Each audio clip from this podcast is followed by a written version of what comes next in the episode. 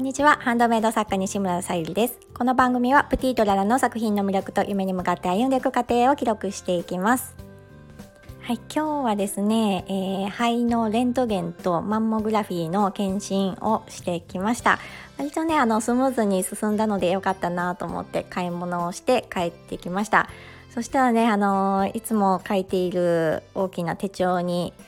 えー、主人のね父親の命日だっていうことをがね書いてあってああ忘れていたと思って 本当に失礼なお話なんですけど、えー、またねちょっとご飯を食べてから、えー、お花を買いに行って、えお墓を参りをして帰宅してきました。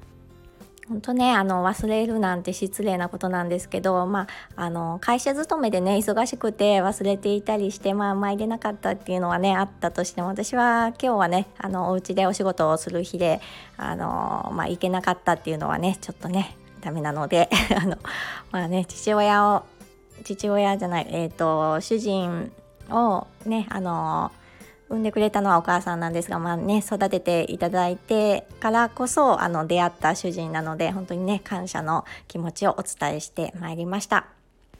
はい、えー、今日は温かなメッセージからというテーマでお話をさせていただきたいと思います。その前にお知らせをさせてください。9月の誕生石サファイアということで天然石のハーバリウムボールペン、チャームをお選びいただける形で、えー、ミンネクリーマベースにて販売させていただいております。また、あの、ジュエルキャンドルとのセットの宝石のギフトも合わせて見ていただけたら嬉しいです。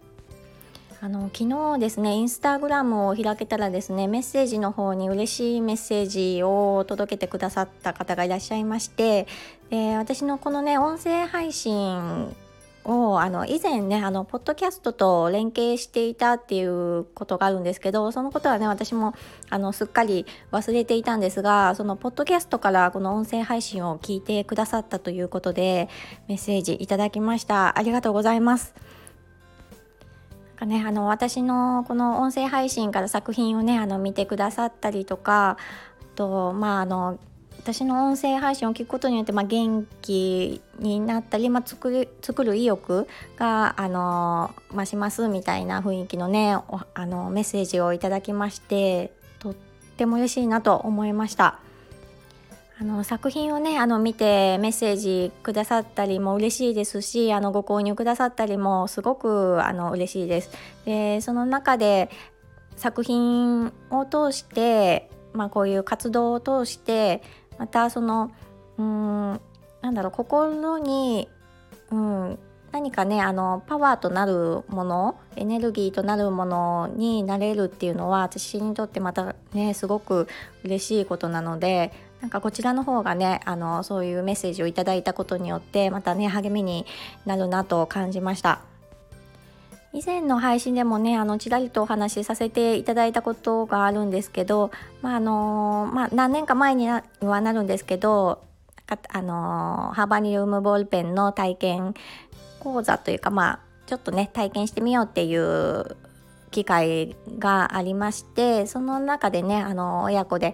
お作りいただいたりとかあと本当に初めの方にあのチャレンジした、えー、出店の際にもあのレジンのね体験をしてもらうコーナーを作りましてその際もね中学生ぐらいだったかなあの、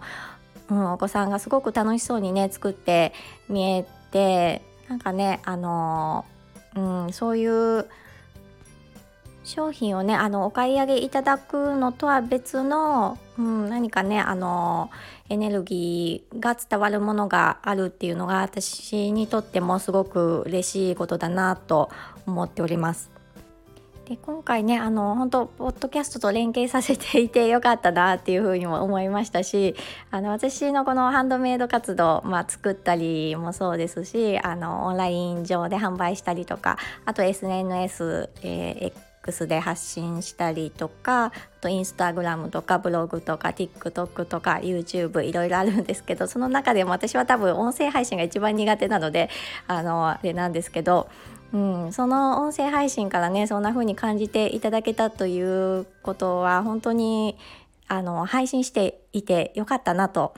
思いましたしこれからもねあの細々と続けていこうとあの思いました。本当にありがとうございます。ぱりあの行動を通してねあのその時はまあなんか自分なんてってねあの思うこともあったりもしましたし